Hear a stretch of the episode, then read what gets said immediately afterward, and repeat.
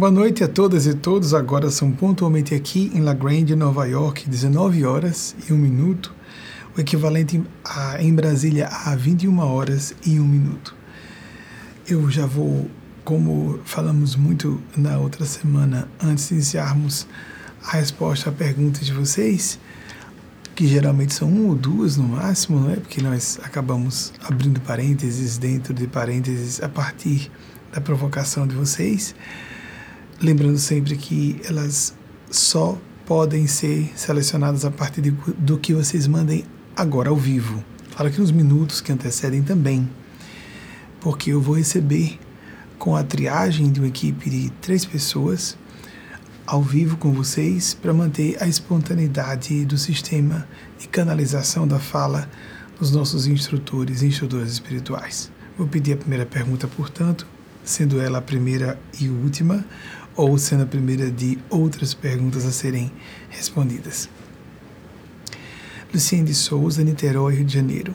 Poderia falar sobre relacionamentos afetivos, paixão e companheirismo Luciene, os estudiosos da área de relacionamentos costumam dizer que a sensação de beatitude, de arrebatamento, de alegria especial, de felicidade no campo dos relacionamentos interpessoais, pode, pode esse conjunto de fatores tão buscados, não é? Um desiderato parece que de todas as pessoas, e normalmente encontrado no âmbito dos relacionamentos não eróticos, não afetivos. Sim, pode ser incluso um relacionamento romântico sexual, sim. Mas os relacionamentos românticos sexuais ou de caráter conjugal, eles costumam funcionar à base de contradição. A contradição que deve ser transformada em complementaridade, os polos opostos, ainda que em relacionamentos igualitários entre homossexuais. Meu casamento com Wagner, por exemplo, nós somos extremamente diferentes em diversos aspectos de nossos perfis psicológicos. Mas o relacionamento conjugal dificilmente está entre aqueles que as pessoas costumam colocar. Vou falar daquelas que se sentem muito felizes, que se sentem estáveis, que se sentem realizadas no relacionamento conjugal. Mesmo assim, poucas pessoas que vivam essa loteria é uma loteria. Não pode ser uma premissa para a felicidade, isso é um ledo terrível, desastroso engano propalado pela hipnose hollywoodiana do sonho romântico. Mesmo as pessoas muito felizes dificilmente conseguem colocar nos dedos de uma mão o relacionamento conjugal como dos mais importantes. Ou, por exemplo, a, o cônjuge como sendo a pessoa entre as cinco mais amadas, desde que essa pergunta seja respondida para si mesmo ou si própria, com muita honestidade psicológica. A pessoa se conhece em profundidade e sabe que é amiga realmente daquela pessoa. Ou que se não é amiga no sentido só de afinidades, digamos, um cônjuge não seria amigo, normalmente os cônjuges não seriam amigos ou amigas um do outro, uma da outra, um, é, uma da outra ou um do outro, um do, de outra, outra de um, dependendo do casamento ser entre dois homens, duas mulheres, um homem ou mulher, cisgênero ou transgêneros, considerando cisgêneros ou transgêneros os casais, dificilmente nós vamos colocar, mesmo que nós fôssemos amigos daquela pessoa. Dificilmente a gente diz, seria amigo dessa pessoa, seria amiga se não fosse meu cônjuge. Mas o relacionamento pode ser muito bom justamente porque se estabelece um diapasão específico da conjugalidade que permite que haja a anteposição com polos opostos. A eletricidade que corre, o dinamismo que existe entre irmãos que sejam amigos ou amigos que sejam irmãos, amigas irmãs, irmãs amigas. Carl Gustav Jung, aquele que citamos com muita frequência, fazia alusão a nós chegarmos aproximadamente no meio da vida, que ele estimou no início do século passado, 36 para 37 anos, que até essa primeira metade, porque viveríamos por volta de 72 anos. Hoje nós podemos fazer uma, um reajuste e dizer tranquilamente que seria por volta de 40, an 40 anos que estabeleceríamos esse teto, esse ponto de rite d'entrée, de sortie, um rito de entrada e de saída, em que a pessoa deixaria de estar submetida ao talante dos relacionamentos consanguíneos e passaria a se relacionar com o que ele chamou de, em palavras aproximadas, um grupo de afinidade cultural. Curiosamente, nosso Mestre, Senhor Jesus, estabeleceu a mesma coisa. Ele disse: embora tivesse chamado seus primeiros quatro apóstolos, duas duplas de irmãos que eram biológicos, mas também eram irmãos do Espírito, ele mesmo disse que aquele que abandonasse pai, mãe, fazendas, tudo do mundo, em meu nome, ou seja, o ideal, a vocação, o chamado sagrado, receberia cem vezes nessa vida e na outra vida a vida eterna. Ou seja, não há demonização dos relacionamentos de parentesco biológico. Mas nós devemos ficar atentos, atentas às paixões, porque se fala de paixão, e normalmente se faz alusão imediatamente à paixão romântica. Mas eu não conheço paixão mais forte do que aquela, que é óbvio que se trata de um arrebatamento emocional de cunho completamente distinto mas a paixão de pais e mães por filhos e filhas. E isso é válido, necessário, inclusive por razões instintuais de proteção da prole. Pais e mães são muito vinculados, vinculadas a filhos e filhas, por razões instintuais, segundo as legislações dos países em que estejamos, e por leis espirituais divinas também. Não existe nada de à toa em relacionamentos de um modo geral, imaginemos se seria a, por força do acaso, aleatoriamente, que uma certa pessoa seja nosso filho, nossa filha, ou pai ou mãe, mesmo que no campo da parentela biológica. Os reencarnacionistas são unânimes em falar que nós estamos resolvendo pendências de outras vidas, pelo menos enquanto não ficamos adultas e adultos se estivermos a perspectiva de filhos ou filhas, ou de pais e mães, enquanto os filhos e as filhas não ficam adultos adultas.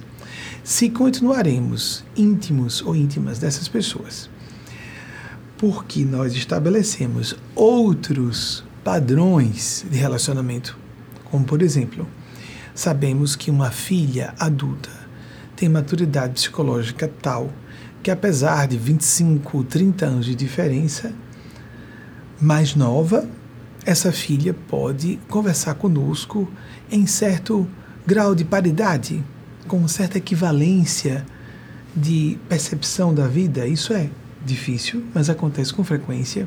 Difícil, eu quero dizer, de ser tão clara e literalmente assim. Mas nós vemos com muita frequência filhos e filhas serem espíritos mais velhos do que seus pais. Inclusive porque uma das formas mais, como se pode dizer, mais intensas, mais profundas, de se pagar um grande débito a alguém espiritual, é ser pai ou mãe dessa pessoa. Ou seja, é muito comum que pais e mães sejam grandes devedores, devedoras de seus filhos e filhas. Existe o contrário.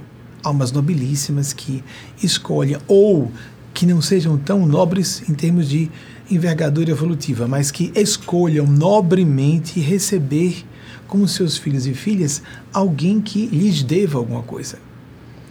Mas o habitual é que pais e mães sejam devedores e devedoras de filhos e filhas. Ou seja, aquela tirania cultural que diz que filhos e filhas devem obediência pai e mãe, não devem.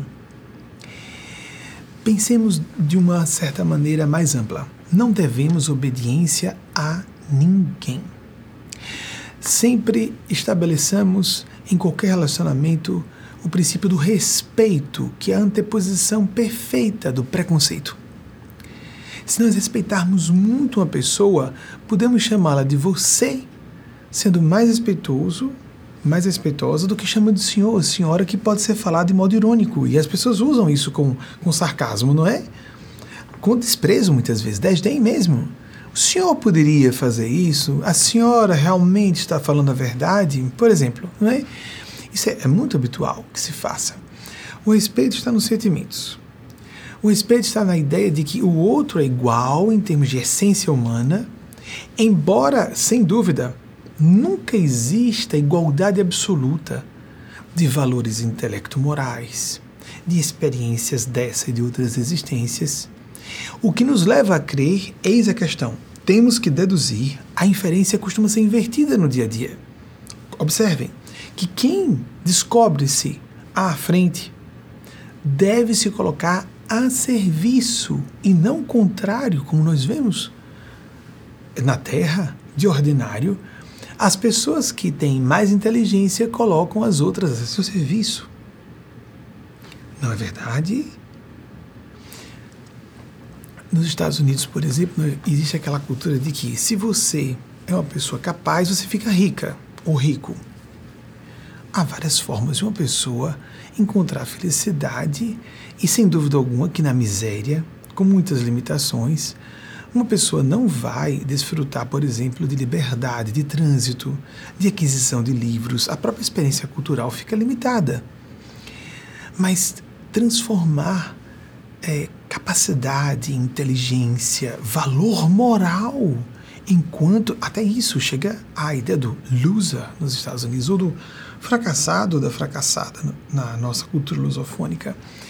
Se a pessoa não é rica, significa que ela não é inteligente o bastante. E nós vemos psicopatas que enriquecem mais facilmente e sobem mais facilmente em suas a hierarquia das organizações profissionais a que estejam ligados ou ligadas justamente porque não têm sentimentos, não têm nenhuma culpa de passar por cima de cabeças. Há pessoas que crescem à base de atacar outras. Há pessoas que se desenvolvem, se popularizam por meio da condição de haters. Então, quanto menos uma pessoa tiver empatia e sentimento, mais capacidade, olhem só que interessante, mais chances ela tem de ascender rapidamente na hierarquia de uma instituição, de uma sociedade. Então, nós vemos o topo de qualquer setor de uma determinada comunidade. No topo, um percentual alto de sociopatas. Há, sim, idealistas, pessoas que estão realmente se dedicando ao bem comum por meio de sua atividade vocacional. Sim, ou de uma profissão a que ela não tenha sido essa pessoa tão chamada pelo coração, mas por um espírito de dever que, por ser do ideal, já indica um pouco de coração também. Mas ela pode, através de sua atividade profissional, estar buscando só suprir necessidades de entes queridos, seja como for. Nós precisamos prestar atenção que pessoas boas em qualquer época, uma autora abolicionista norte-americana, Vejam só, mulher branca, nascida em 1811. Não sei se eu pronuncio corretamente. Harry, Harry, Harriet, Harriet Stowe, Harriet Stowe, de 1811 a 1896. Ela disse: trata-se de tomar partido e lutar pelo mais fraco contra o mais forte. E houve pessoas que fizeram isso em todos os tempos. Não no sentido de dizer que necessariamente a pessoa mais forte, ou endinheirada, ou com poder, ou com prestígio, ou com cultura, ou com intelecto, que seja, seja o lado perverso ou do mal ou tirânico. Mas sem dúvida alguma, quanto mais privilégios uma pessoa tiver, mais tentações ela terá para agir de forma menos humana ou até desumana. Por isso, quem está em posição de privilégio e age de maneira humana tem mais mérito. Ah, essa autora norte-americana viveu numa época de gritantes e horrendas injustiças sociais. Naquela mesma, naquele mesmo período do século XIX, nascendo um pouco depois dela, 35 anos depois, em 1846, nascia um famoso joalheiro russo é, Peter Karl Fabergé. Recentemente alguém falava sobre isso E eu comentei, essa cultura é um pouco fútil, vazia, mas é interessante lembrarmos dos contrastes, das injustiças sociais que havia naquela época. Entre os anos 1885 e 1917, Fabergé, que era, foi um, considerado um dos ases da joalheria internacional russo, no caso dele, é, de origem russa, ele produzia ovos de Páscoa para a família imperial Romanov, os Romanov, as Romanov, trocarem. E sempre havia segredos dentro, abria caixinha com a surpresa. O Fabergé mais caro está na casa de 33 milhões de dólares, um horror. Enquanto isso, vejam que não à toa, com esse luxo caprichoso, uma troca de presentes entre integrantes da família imperial. Não à toa aconteceu a Revolução Russa. Vejam que eu disse que o ano em que se encerram as produções, que se encerra a produção dos ovos Fabergé, em 1917, por causa da Revolução Russa. Tão triste, não é? Bem, alguém pode ficar célebre como Fabergé por causa de, de joalheria. É arte? É. Mas é menos nobre. Nós podemos ver, sim, há uma metáfora das pedrarias, que poderia ser vidro, cristal, louça. Recentemente alguém me exibiu uma réplica do que seria um Fabergé, louça, vidro, tintura dourada. Precisa ser de ouro? Precisa que haja joia realmente ali? Um milhão de vezes mais barato do que um ovo Fabergé, na casa de poucas dezenas de dólares, enquanto um Fabergé está nos, na casa de milhões de dólares.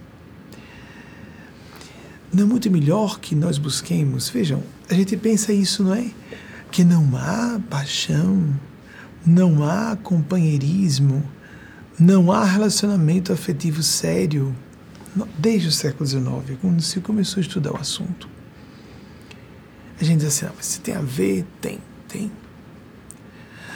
Nós vamos a óbito para descobrir o que nós poderíamos ter, poderíamos ter visto antes que às vezes um filho, uma filha, um esposo, uma esposa não nos amavam como nós pensávamos que fossem nossos afetos.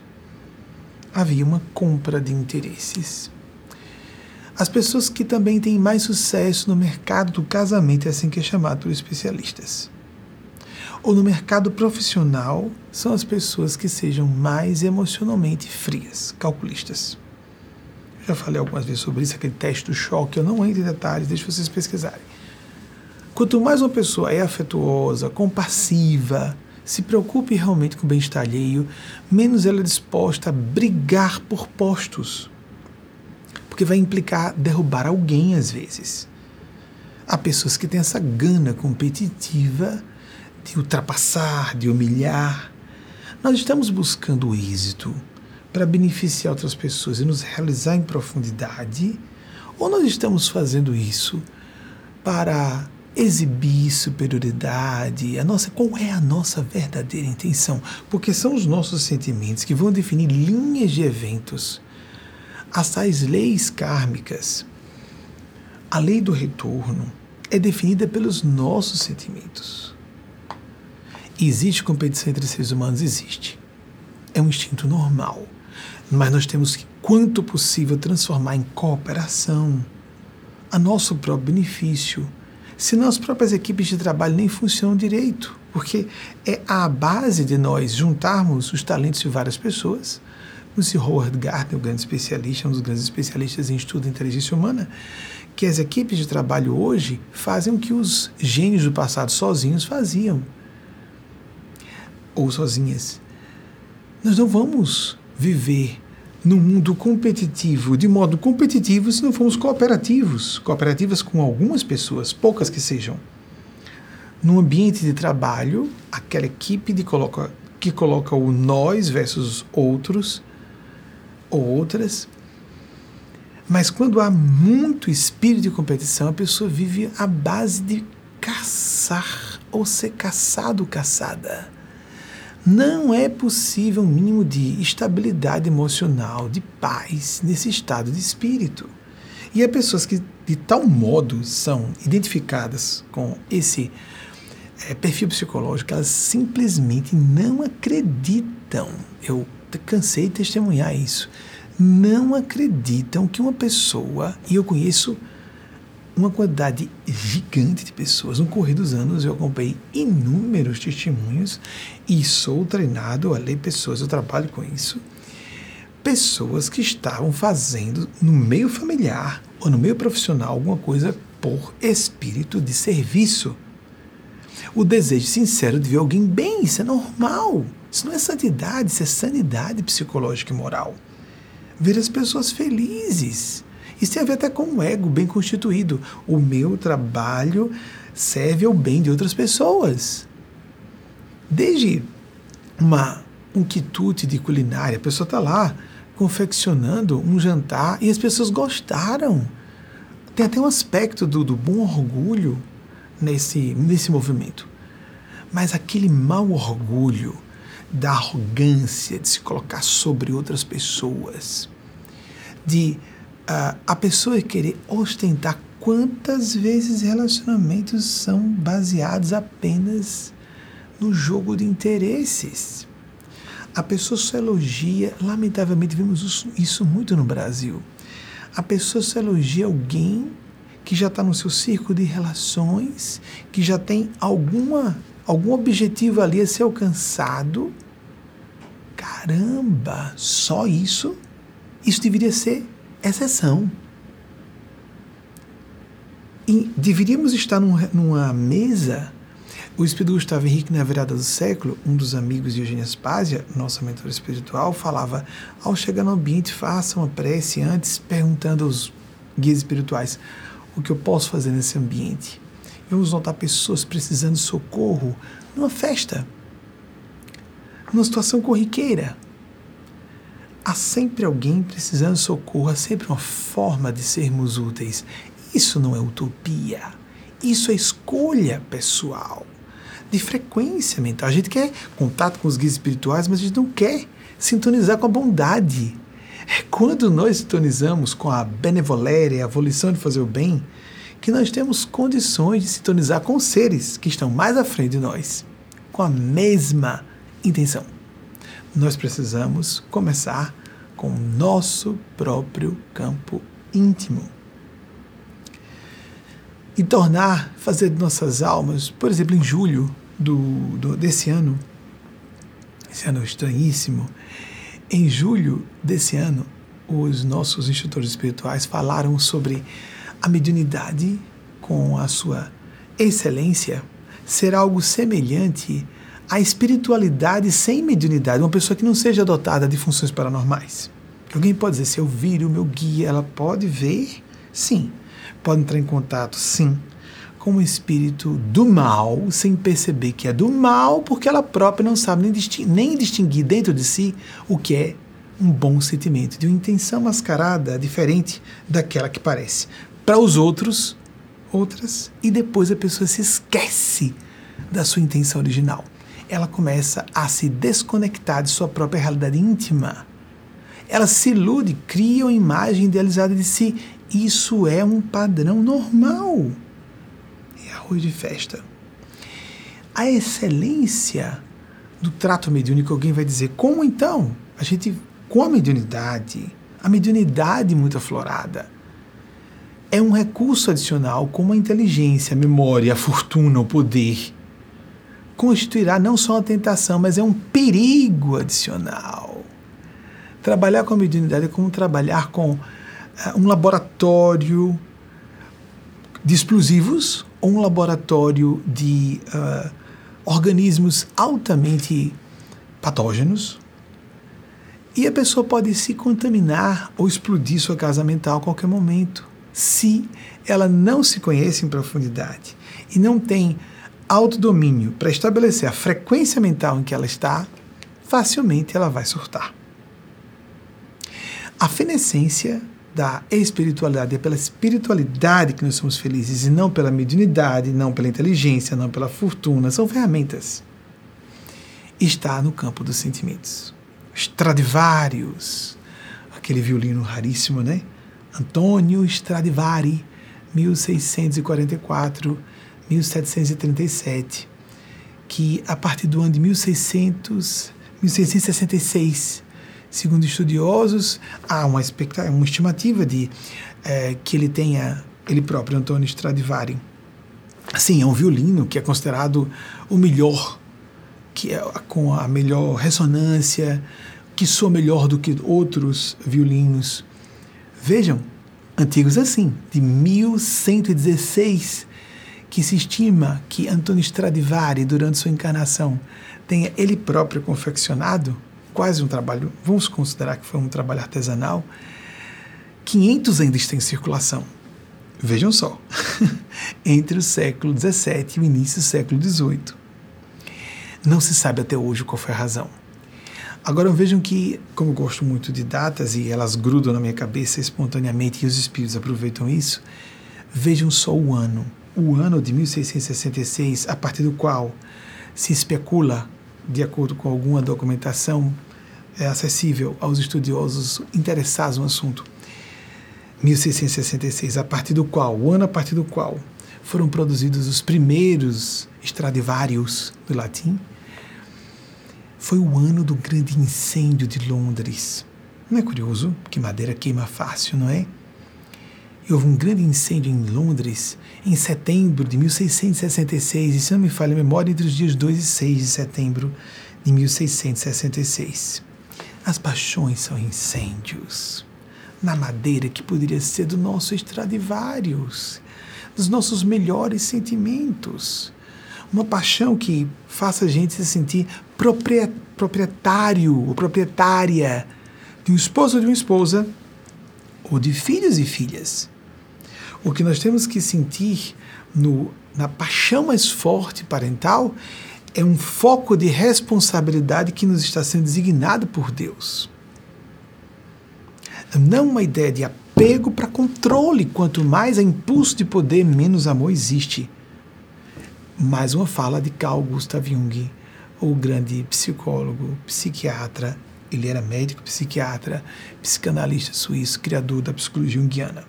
1875, 1961, para a gente se situar, eu já disse algumas vezes, mas para a gente se situar aqui sobre a época em que Jung, praticamente um, uh, vamos dizer, um habitante, um homem do século XX, não é ele só viveu a juventude até seus 25 anos dentro do século XIX.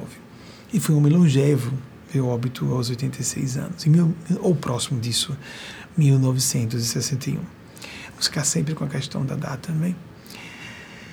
Já que eu estou falando de data, eu me lembrei que isso me ocorreu hoje por causa da notícia de, da morte de Nélida Pinhon. Nélida Pinhon me surpreendeu profundamente. Foi uma pessoa que era de muitos sentimentos, mas extremamente recatada e uh, de vida muito reservada. Nélida Pinhon, a primeira mulher a ocupar a presidência da Academia Brasileira de Letras, pelo que eu me recordo, foi em 96 e 97. Ela compunha a Academia Brasileira de Letras desde 1989. Nélida Pinhon nasceu em 1937 e veio a óbito no dia de aniversário de um contemporâneo seu. Contemporâneo quer dizer de faixa, que é contemporâneo às vezes é só quem vive na mesma época, mas com grandes diferenças de faixa etária. Mas alguém que nasceu muito perto do seu, do seu nascimento também. Ela veio óbito no dia de aniversário do Papa Francisco, que nasceu em 17 de dezembro, mesmo 17 de dezembro, só que de 1936. Nélida Pinhon, Pinhon viveu de 37 a, até o dia de ontem, 17 de dezembro de 2022, e o Papa Francisco, do centésimo sexagésimo sexto dos oficiais. Papas, alguns foram, teve uma papisa, não sei se a gente pode falar muito sobre isso, ok. Do centésimo sexagésimo sexto, formalmente considerando, oficialmente considerando, Papa da Igreja Católica. Nasceu em 17 de dezembro de 1936, um homem de bem, indiscutivelmente, já está nove anos no papado, né? Desde de 2013 ele está no papado. Então, uma, ela me impressionou muito. Vejam, a gente diz, ah, preciso de mais relacionamentos, companheirismo, amizade, é isso que nos nutre. Quantas vezes eu me recordo lá de palestras na virada do século, no, na primeira década do, do século, nos anos 2000, era comum eu falar daquela madame, aquela dama que está sofrendo horrores com o esposo e chega a, na mesa, à mesa da cozinha, não é nem uma mesa de jantar, aquele momento de intimidade extrema. A pessoa vai geralmente para a cozinha, né? Então, na nossa cultura brasileira e italiana também, alguém falava recentemente comigo sobre isso. E ele desabafa com uma funcionária doméstica que é a pessoa com que ela se liga espiritualmente e ela nem se dá conta que ao desabafar com aquela senhora ou uma jovem, não importa na faixa etária, que a tranquiliza, que pacifica o coração dessa senhora. A relação empregatícia problematiza muitos sentimentos, mas existem.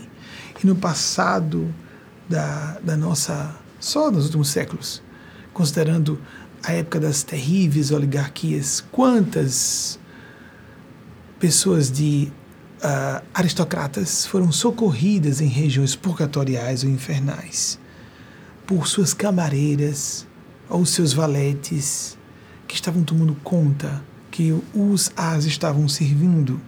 Isso é tão, tão, tão comum. Como nos enganamos com as aparências, nos dois sentidos. Como disse, às vezes uma pessoa que está em posição de muito privilégio, se ela mantém boa intenção, ela tem mais merecimentos e não o contrário. Quando diz o vínculo empregatício, problematizar um pouco, é porque a pessoa está precisando do emprego às vezes. E isso pode dificultar a percepção dela própria, não estou falando da outra pessoa que é a, a empregadora ou o empregador, não. A própria pessoa que tem um vínculo de funcionário ou funcionária de alguém, vamos dizer, diretamente da pessoa, pessoa que tem relação com o patrão ou a patroa, pode atrapalhar seus próprios sentimentos.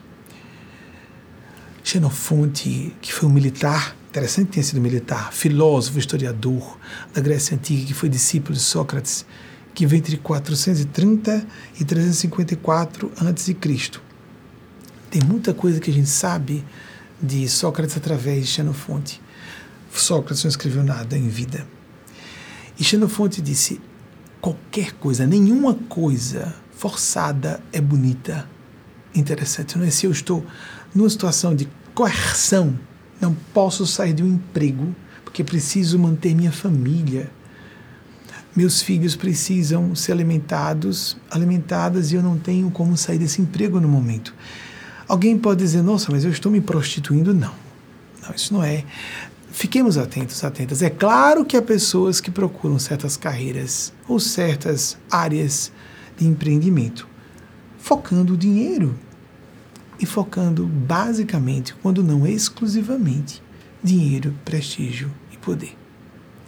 Isso é de tal maneira comum entre pessoas honestas. Eu não estou falando de pessoas que praticam ilícitos, não. Ilícitos. Mas pessoas de bem, que desejam fazer o bem ao próximo. É tão comum, tão comum na Terra, que vou repetir o que disse pouco. Há pessoas que não acreditam que haja quem, e eu conheço inúmeros casos, que haja quem tenha renunciado a uma possibilidade profissional por outra, por ideal, por coração. E essas pessoas são muito mais felizes do que as que foram por um cálculo de ganho de poder, de prestígio, de posses. Mesmo. E a gente fala tudo isso para você tentar aplicar a sua pergunta, Luciene. Seu nome vem de lux, latim luz. Traz luz para os nossos corações. Um outro grande filósofo que usou o grego para se comunicar, Plotino, de 205 a 270 já do nosso calendário gregoriano cristão, depois de Cristo, portanto, 205 a 270, uh, o neoplatonismo foi considerado sur, é, sur, é, gerado por é, Plotino, disse algo bem interessante. O conhecimento, quando se converte em ação, já está morto em nós. Então, tudo isso aqui não é mera reflexão, ah, que interessante, não é? Se nós não aplicarmos não será útil. Se não incorporarmos ao nosso psiquismo, de que vale a gente parar para refletir?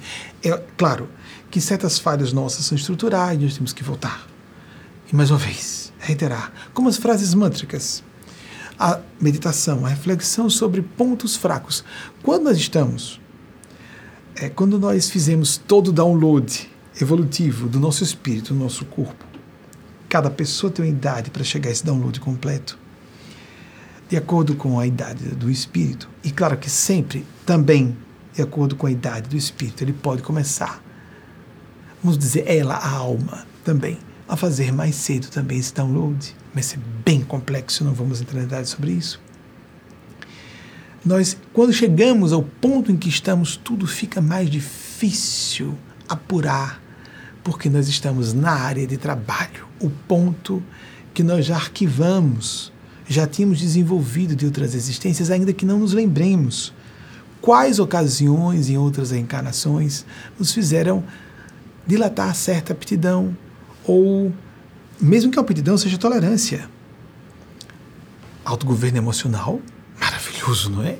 A inteligência emocional da pessoa que aprendeu a se resignar sem ser, sem se apassivar, sem se acovardar, ser serena e não indiferente. Na serenidade existe uma motivação, existe empatia, existe uma mobilização pelo bem do próximo e de si e dos seus entes queridos também, mas de maneira calma. É calma com, com motivação, automotivação, sem precisar de uma motivação externa. Isso é uma finesse, não é?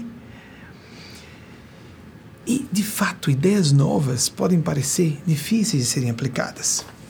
John Maynard Keynes tinha um professor na faculdade que gostava muito dele.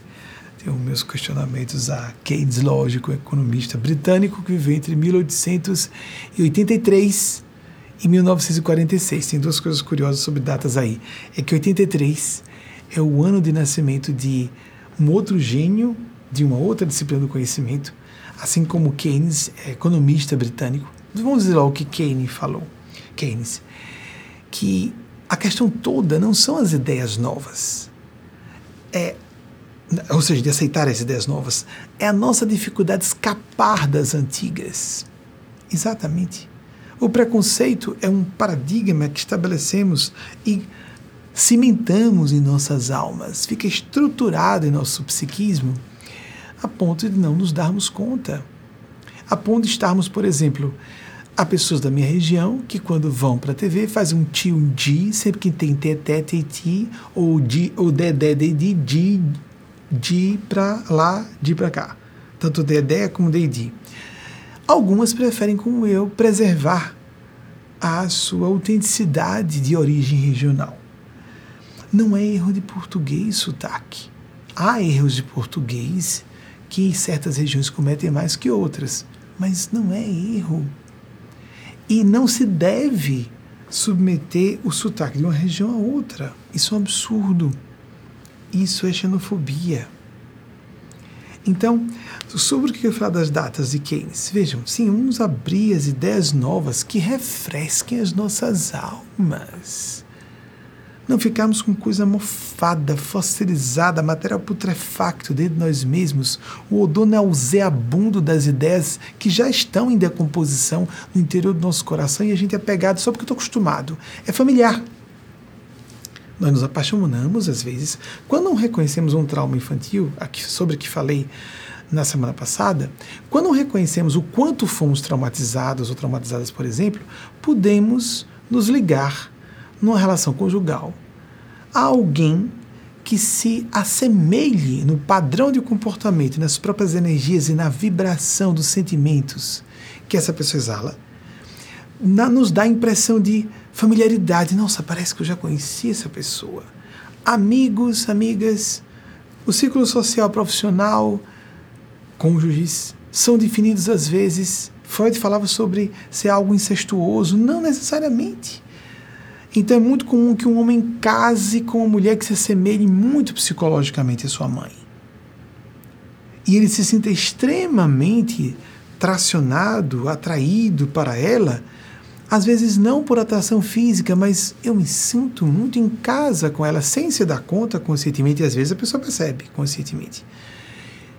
Mas a maior parte, a mais perigosa das semelhanças são as inconscientes. Como, por exemplo, uma mãe sádica e narcisista ou um pai perverso e bruto, mas pérfido que não demonstrava isso claramente. A filha ou o filho não querem admitir que o pai ou a mãe era tinha aquele traço problemático de caráter ou era uma pessoa hipócrita, mas fazia muita questão de dizer que era honesta, e não, não vou pensar isso, meu pai, de minha mãe, o imago, a imagem infantil que se faz de pai e mãe. Se eu não reconheço, não é para acusar o pai ou a mãe por problemas de hoje, é para nos desvencilharmos da influência maléfica de um pai, de uma mãe, de um tio, de uma tia, de professores ou professoras, com seus problemas humanos.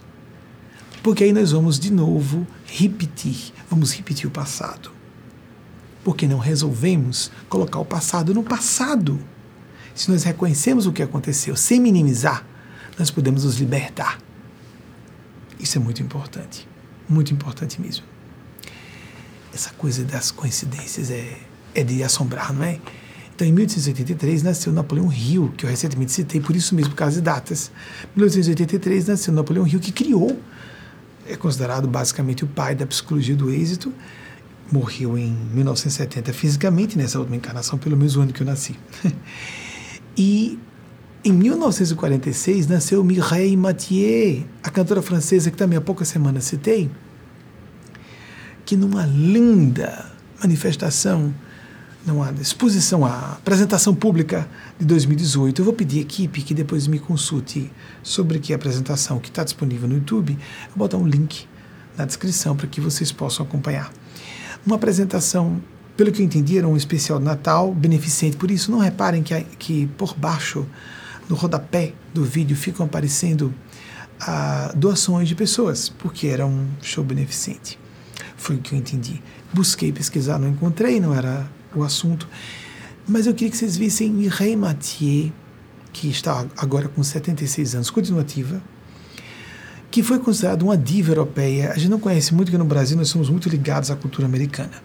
Mas Mireille Mathieu, considerada a namoradinha da França, lembrando o que aconteceu com a Mary Pickford no cinema norte-americano, que com o filme de 1913, namoradinha da, da América, se converteu na namoradinha da América enquanto, enquanto esteve é, ativa. Pelo que eu saiba, ela encerrou sua carreira em 1932, bem próxima de completar seus 40 anos, porque pelo que eu me recorde, ela é de 1893, Mary Pickford. Desculpem se estiver me equivocando, American America's Sweetheart, acho que é esse o nome, namoradinha da América, de 1913. Aí cada país descobria a sua namoradinha. No Brasil tivemos uma também, não é? Que estava com as ideias políticas estranhas. Então por isso eu não vou citá-la. É, uma que foi chamada Namoradinha do Brasil por causa de uma novela de 1972, aí não vou dizer qual é a namoradinha do Brasil, porque eu disse que eu tenho comportamentos ideológicos estranhos. Mas a francesa foi Mireille Mathieu, uma diva com mais de 50 anos de carreira, e ela agora faz questão de se apresentar quando vai cantar Ave Maria, ela se emociona sem acanhamentos em público. Quantas se ocultam, quantas não querem se comprometer na Europa teia? A pessoa fazer questão de demonstrar sua devoção. Ela cantou Ave Maria, se não me engano, é de Schubert também. Schubert foi um compositor austríaco, é a Ave Maria preferida minha. Vou pedir que vocês coloquem esse, uh, essa interpretação de Mireille Mathieu no canto popular, não no canto lírico, erudito.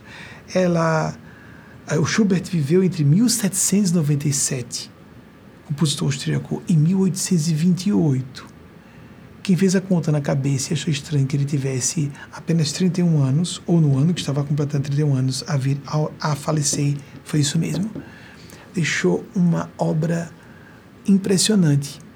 É rememorado até hoje e viveu pouco mais de 30 anos. No ano que completaria 31, não me recordo se ele completou 31 anos ou estava para completar 31. 1797, 1828. Então, Franz Schubert compôs essa que Ave Maria que eu acho mais tocante.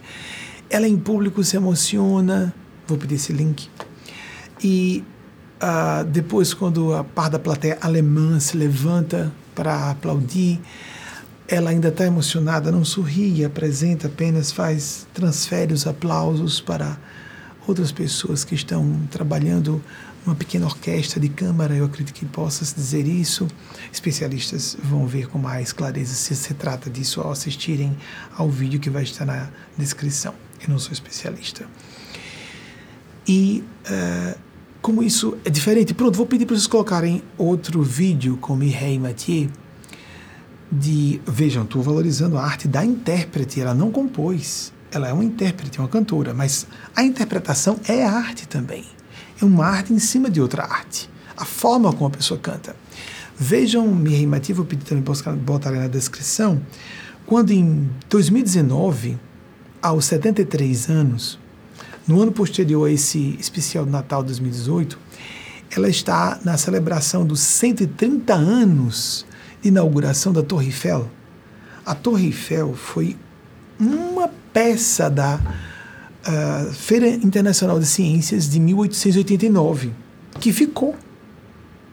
Apenas Eiffel queria provar que era possível construir-se algo gigantesco à base de aço. Então, é, a Torre Eiffel está lá até hoje. Surgiram os arranha-céus dos Estados Unidos, de Manhattan, aquele famoso paredão de Manhattan, a partir dos conceitos de Eiffel. E pessoas e colaboradores da época então, ela completou 100 anos em 1989, em 2019, 130. Paris en colère.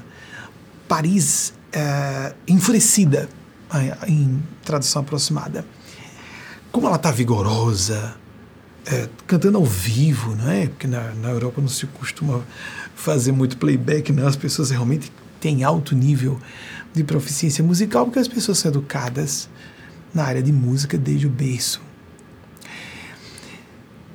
E já que estamos falando de interpretação, vou aproveitar e trazer a lume aqui para vocês algo interessante. No dia 14 de dezembro, é, o Espírito de Nespásia pediu que nós trouxéssemos as pessoas que compõem o nosso núcleo é, geratriz, que compõem a nossa reunião de espiritualidade, meditação e oração nos Estados Unidos, aqui para esse núcleo geratriz, essa sede, e fomos para uma saleta daqui onde há o projetor em que exibimos esse essa Ave Maria de Schubert, dia 14 de dezembro, quarta-feira passada, porque estávamos aniversariando, aniversariando 14 anos de desligamento de todas as religiões é, formalmente organizadas, religiões convencionais, nos fixando apenas no cristianismo e nas ideias de espiritualidade que nos libertem de atavios e de cristalizações doentias do passado, inclusive essas de colocar a família acima de espiritualidade. Não vamos ser os melhores pais e mães que podemos ser se não colocarmos nossa consciência em primeiro plano. Vamos agir em função de caprichos nossos ou de terceiros ou das aparências. E num certo momento, antes, Delano Moté, que me ajuda a dirigir a instituição, que reside comigo em Wagner, eu cito com frequência aqui, gosta muito de piano, e eu pedi que ele interpretasse, há muito tempo eu vinha pedindo, porque ele raramente faz isso, interpretasse ao piano, existe um piano na mesma sala, é, algumas peças que ele pudesse interpretar para nós. Ela não é um, um profissional pianista, ele toca piano por um ato de diletantismo, alguns minutos por dia, 15 minutos a 30 minutos, sozinho, com o fone de ouvido, um piano, um piano eletrônico, não é? Que eu como é mais inclusive cômodo, porque ele pode tocar sem incomodar ninguém. Então ele deixou que o piano é, propagasse o som no ambiente e interpretou uma peça de um brasileiro e uma peça de Bach, inclusive o prelúdio que deu origem a posteriori a Ave Maria de Gounod, a outra muito conhecida ao lado da de Schubert, não saberia dizer qual delas é a mais conhecida, mas o prelúdio que é a base sobre a qual Gounod compôs a sua Ave Maria, tocou, tocou essa peça e uma peça de Mozart que me chamou muito a atenção, porque eu me lembrei do que eu disse aqui a vocês recentemente, numa dessas últimas palestras, quando eu citei Wolfgang Amadeus Mozart, outro compositor austríaco que viu entre 1756 e 1791, ele disse que a música estava muito mais no silêncio entre as notas do que nas notas. Dava para perceber isso na interpretação de Delano. Ele estava preocupado em fazer a coisa perfeitamente. Diz, Delano, você tem que estudar. Como se fala, como quem toca piano fala, tem que estudar muito piano, horas por dia para se tocar com proficiência profissional em plano internacional. É. Mas algo de místico, uma experiência aconteceu. Aconteceu quando ele tocou só para mim, para eu verificar se estava. Ele queria que eu verificasse se estava suficientemente bom para exibir para os outros integrantes, um grupo pequeno. Não ia mais do que 15 pessoas, era um grupinho pequeno aqui. Aqui o grupo daqui é pequeno. Ah, nós estamos aqui falando para o Brasil. E daqui próximos à sede da ONU, porque somos órgão consultivo da ECOSOC, da ONU desde 2018. E por isso o nosso escritório fica em Manhattan, no Chrysler. Uh, voltando. Então, essas pequenas, essas poucas pessoas estavam ali, nós uh, primamos muito, prezamos e colocamos a, com primazia a qualidade. Nesses grupos, aqui nos Estados Unidos, temos os Estados Unidos, no Canadá, na Inglaterra e no Brasil, o grupo das pessoas que têm acesso às minhas três palestras com os espíritos semanais, que são fechadas, voltamos com rigor à periodicidade de três palestras, outras que não essa domingo, nós primamos, são poucas centenas de pessoas. Nós não queremos quantidade. Então, essas pessoas, ele foi exibir essa, essa interpretação. Que experiência que tinha um que de nostalgia melancólica, que era quase uma, uma tristeza quase angustiosa. Mas era uma experiência. Quando ele perguntou, você achou bonito? Não, foi, foi profundo. Não dava para dizer que foi bonito. Vejam que interessante, falando de, piano, de pianos, é, tem um compositor que é, compôs basicamente para pianos. Aí eu sugiro a vocês pesquisarem, quem gostar de música, Chopin, Frederic Chopin. Isso, o que ele disse é aplicável a todos os assuntos, inclusive esse da pergunta de Luciene.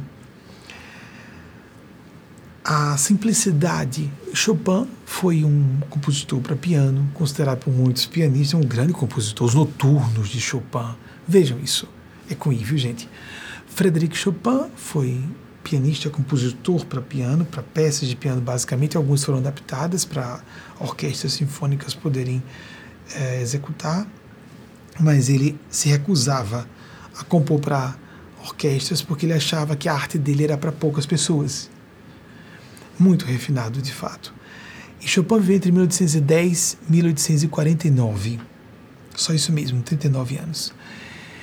E ele disse que a simplicidade era a meta mais elevada. Só que ela só era realizável depois de a pessoa superar todas as dificuldades. O que mais importa no relacionamento é claro que é a qualidade. E nós precisamos viver essa busca de uma qualidade em todos os aspectos de nossas vidas e não quantidade, tudo mensurado, tudo à base de números. Que bobagem, por, por exemplo, como faz o Fabergé, alguém comentou, comprou uma réplica de 40 dólares. O Fabergé mais caro é 30, custa, foi estimado né, em 33 milhões de dólares. Importa o número, mas a qualidade da intenção com que alguém presenteou outrem com uma peça. É, seria bijuteria? Uma peça decorativa, melhor dizer, decorativa, não é uma bijuteria. Bijuteria a pessoa usa em si normalmente, né? Uma peça decorativa simples, não uma joia raríssima. As joias que tem, essas então seculares, espíritos apegados àquelas peças, e a pessoa leva para casa quando compra. Seres malevolentes, fixados, enlouquecidos, alguns séculos presos, parece é, é fantasioso e infantil. Pois é, há muita coisa fantasiosa e infantil no mundo dito inteligente, no mundo dito muito culto. Como nós temos a bizarrice, me permitam, do que está acontecendo na Europa, na Ucrânia no momento. A Rússia está debaixo do talante de um opressor, de uma pessoa, um tirano, no chefe do executivo lá e pondo a humanidade em risco de extinção, com aquele potencial bélico nuclear colossal. Como é triste tudo isso, não é? Então eu vou pedir para colocar no link da descrição Paris en colère, quando Paris está irritada, ou enfurecida, o mundo pode entrar em chamas. De fato, Hitler, Adolf Hitler, citamos semana passada, né? 1889, 1945, invadiu, tomou Paris em 1940, assim, diferentemente do que aconteceu na Primeira Guerra Mundial, foi uma desforra medonha, triste, deprimente, e uh, ele queria Paris intacta, ele era apaixonado por Paris, mas felizmente, né, para não, não serem destruídos tantos patrimônios como a Berlim foi posta pedra sobre pedra pelos bombardeios dos aliados. Patrimônios históricos, culturais foram perdidos para sempre, ou histórico-culturais, para sempre. E, e temos fotografias antigas é, relacionadas a esses ambientes que simplesmente as, a, não foi só a perda humana colossal que é a mais importante.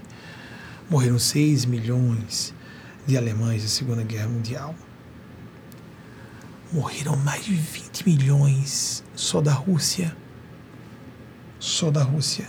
Ou seja, a máquina de guerra nazista era realmente mortífera e superior naqueles dias. Quem enfrentou, como Charlie Chaplin, que eu citei, acho que na semana passada ou antepassada, que nasceu no mesmo ano que ele, em 1889, mas só que veio a óbito em 1977. Quem enfrentou em 1940, como ele enfrentou, lançando o ditador. Ah, por sinal, a equipe já pediu licença, sim, claro. Eu citei errado há algumas semanas, eu acho que há duas semanas, se não na semana passada, é, o lançamento do livro do filme Luzes da Cidade não foi em 28, ele foi escrito em 28. Ele foi lançado em 31. Ah, pronto, já está aqui. Ah, essa informação eu transmiti errada, então a equipe pesquisa para mostrar quando eu erro de fato. Foi escrito em 28, eu disse que ele foi lançado em 28, não foi. Foi é, lançado apenas em 31. Então, os dois homens, o mais amado e o mais odiado do mundo, chegaram a falar, fazer essa comparação entre ambos.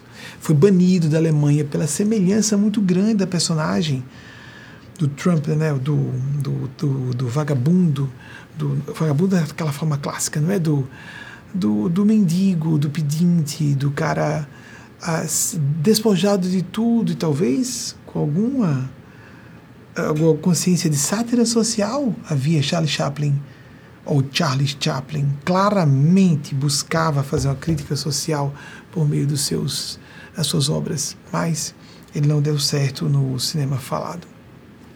Voltando ao que nos interessa aqui, busquemos verificar o que é que nós precisamos. A pergunta de Luciene pode voltar, por favor, para não perder completamente do que ela do que ela perguntou sobre os relacionamentos.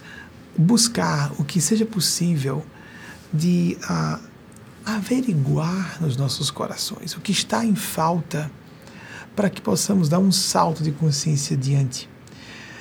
Esse escutar nossa profundidade à l'écoute du, du silence, é, que seria para a letra a escuta do silêncio, ouvindo o silêncio, em francês, não é? Ouvir o silêncio de nossas almas, assim como o silêncio entre as notas musicais nós estamos acostumados a parar. As pessoas mal, às vezes, um encontro social, abrem seus dispositivos eletrônicos, o próprio celular. Mas sozinhas também não conseguem ficar na própria companhia. Sem interioridade, sem um pouco de introspecção, sem leitura de nós mesmos, a interlegere, a leitura de dentro, como vamos ser inteligentes? A origem da palavra, uma das possíveis origens, et, origens etimológicas da palavra inteligência, interlegere, a inteligência de dentro. Quanto estamos preparados para fazer essa busca de nós próprios, nós mesmas? O homem conhece a ti mesmo, que foi popularizado como uma fala de Sócrates, mas não, estava à porta do templo de Delfos e conhecermos-nos em profundidade para que possamos fazer escolhas coerentes com o que nós somos, com as situações que vivemos, para fazer aquele ajuste fino, o que nossa vocação, consciência pede, pedem. A consciência e a vocação podem estar reverberando algo muito parecido. O que nós sabemos que podemos oferecer a parte desse chamado e o que pode, de fato, ser recebido pelo Zeitgeist, pela mentalidade do nosso tempo, pela circunstância social em que vivamos. pelo ambiente, a cultura organizacional da empresa em que trabalhemos, pela cultura familiar do, da família de que façamos parte. Às vezes a família do cônjuge, quando existe possibilidade de convívio com a família do cônjuge, ou com a nossa própria família biológica.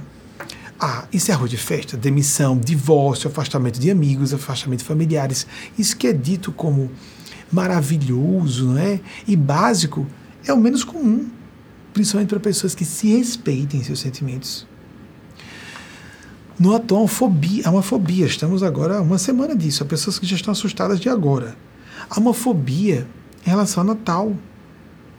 Parece que uh, algo, me perdoem, eu posso falhar isso, de 20 a 25% das pessoas, uma, um artigo de uma, um veículo de imprensa de qualidade, li há pouco tempo, ano e meio, dois, é coisa recente que se fala sobre isso. Eu já sabia que existia, mas não sabia que era um percentual tão alto. De pessoas que começam a ficar apavoradas com a proximidade das festas de final de ano, porque vão ser obrigadas, não, não, não, não, não, ninguém é obrigado, a não ser que seja criança ou adolescente independente, de seus pais e mães que não têm consciência às vezes. Ninguém é obrigado a estar, mas as pessoas se sentem obrigadas a se encontrarem com aquele tio, aquela tia, aquele avô, aquela avó, aqueles parentes que são pessoas detestáveis. Quem mais diverte nesses momentos são as pessoas perversas, que ficam alfinetando os outros, as outras, que aproveitam a ocasião para dar uma rasteira no emocional de alguém. Nos encontremos maravilhoso quando a família biológica também é família espiritual. Quando amigos também podem se encontrar e amigas para formarem uma festividade natalina, é nascimento de Jesus. Esquecemos Jesus e pensamos na próxima semana já vai ser o dia de Natal, já vai ter passado a noite de Natal. Então antecipemos isso. Ficamos com o Papai Noel, sim que existe, o Santa Claus, o, o aquele bispo nórdico que atravessou situações, intempéries horríveis no inverno para levar víveres para uma comunidade isolada, de onde vem a todo o culto do Papai Noel, originalmente, né? Especula-se que seja isso. Mas veio da propaganda de uma marca de refrigerantes, aquela coisa do Papai Noel vestido de vermelho e aquela gargalhada bem característica, lembra um pouco o Mamon, não é? O Deus desse mundo, mas nós podemos dizer às criancinhas que esse Papai Noel, o Papai do Céu, podemos escolher esse caminho da interpretação, para que quando a criança saia da época da fantasia, entre da ficção para a fé. A ficção é exatamente o anteposto à fé, mas ambas são, interessante, construídas à base de símbolos. Uma porque está trazendo alguma informação à criança. Temos que ter cuidado com os contos e fadas, os desenhos animados, o material que nossas crianças consumam de entretenimento. Assim como na fé, por o assunto ser da transcendentalidade complexo demais, só por meio de símbolos nós vamos compreender com mais clareza ou mais amplitude aquele assunto. Então tem pessoas que ficam apavoradas, é de 20 a 25% das pessoas, eu me recordo um número por volta disso foi uma leitura que eu fiz uma vez aí, é recente. Ah, agora começamos a falar disso. A pessoa não é obrigada a estar com pessoas na noite de Natal.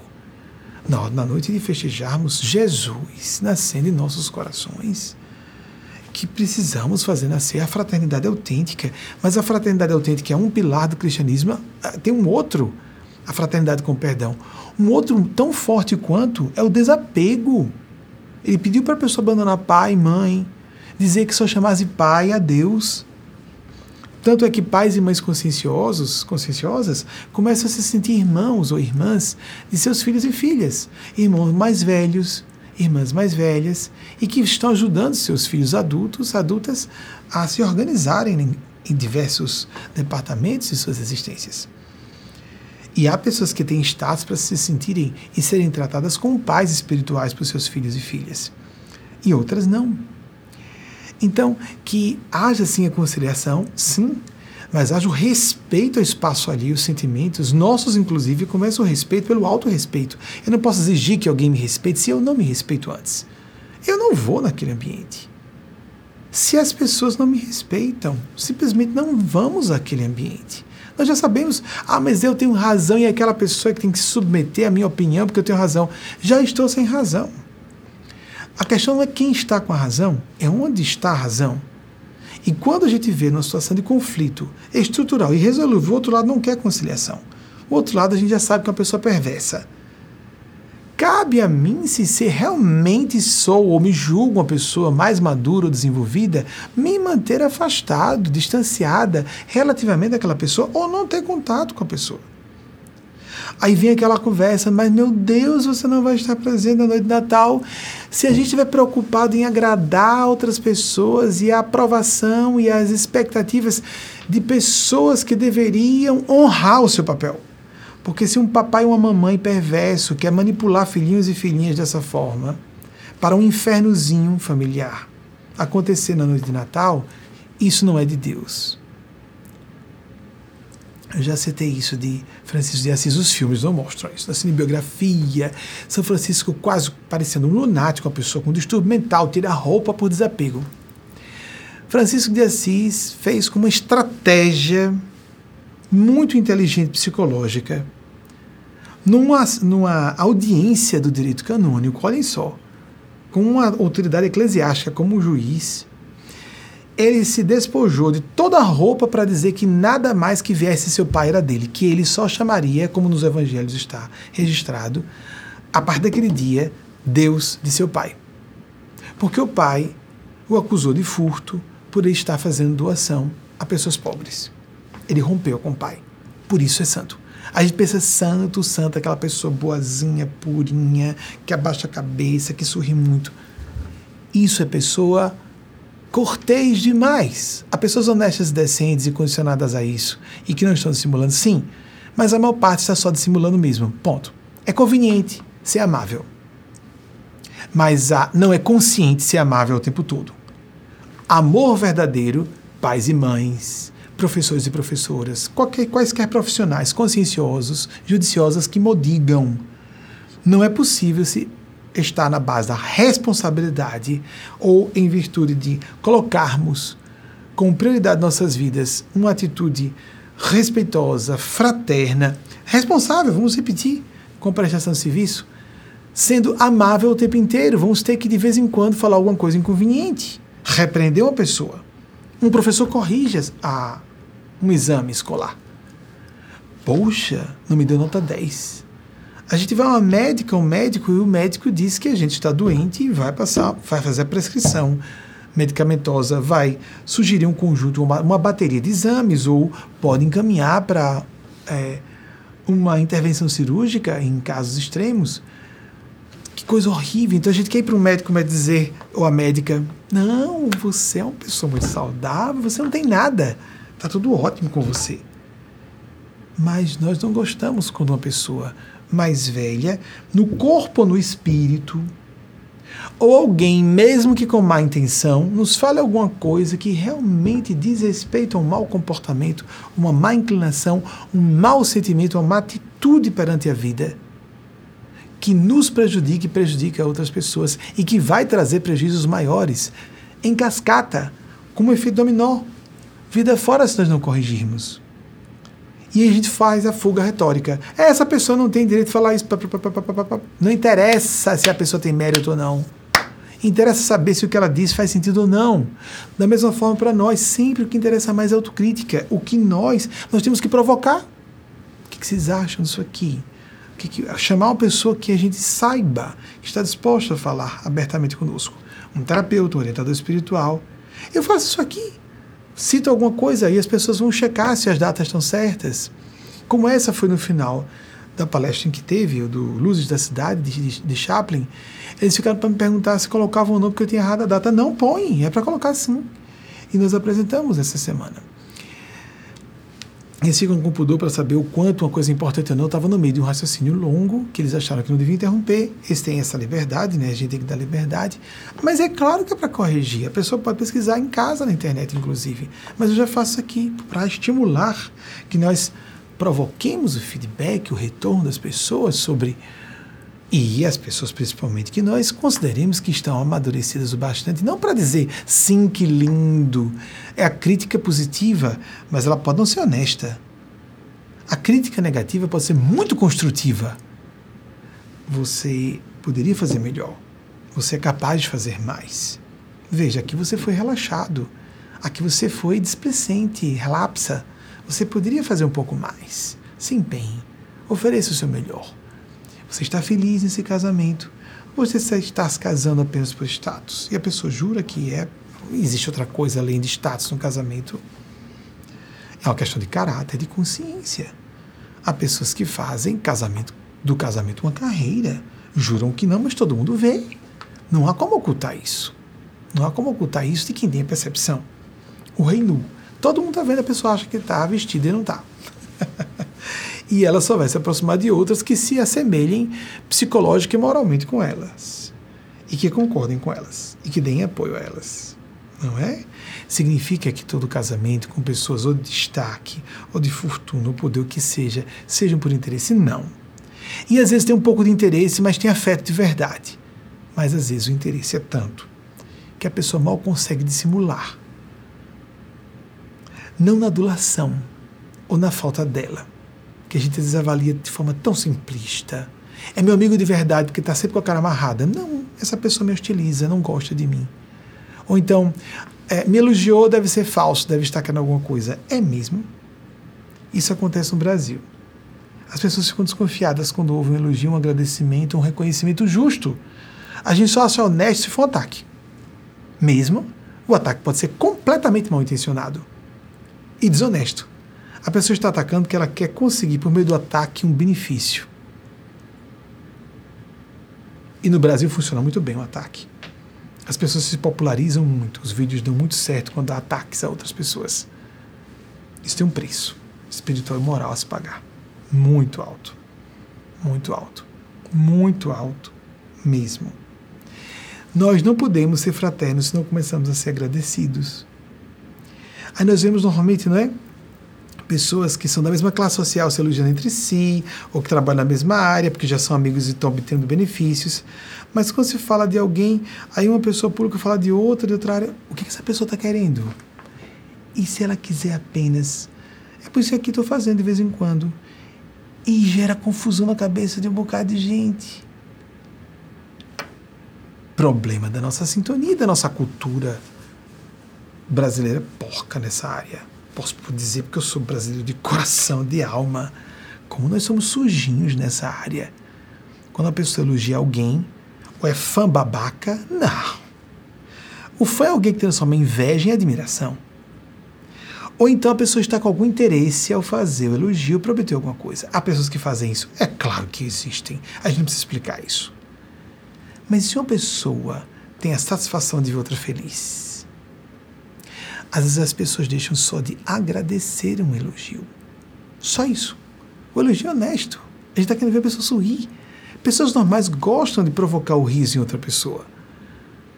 Ver uma pessoa batida e dizer: Olha, mas eu gostei tanto do seu penteado hoje. E de fato a gente gostou do penteado. O elogio é honesto. Para animar alguém. As pessoas que se amam fazem isso entre si.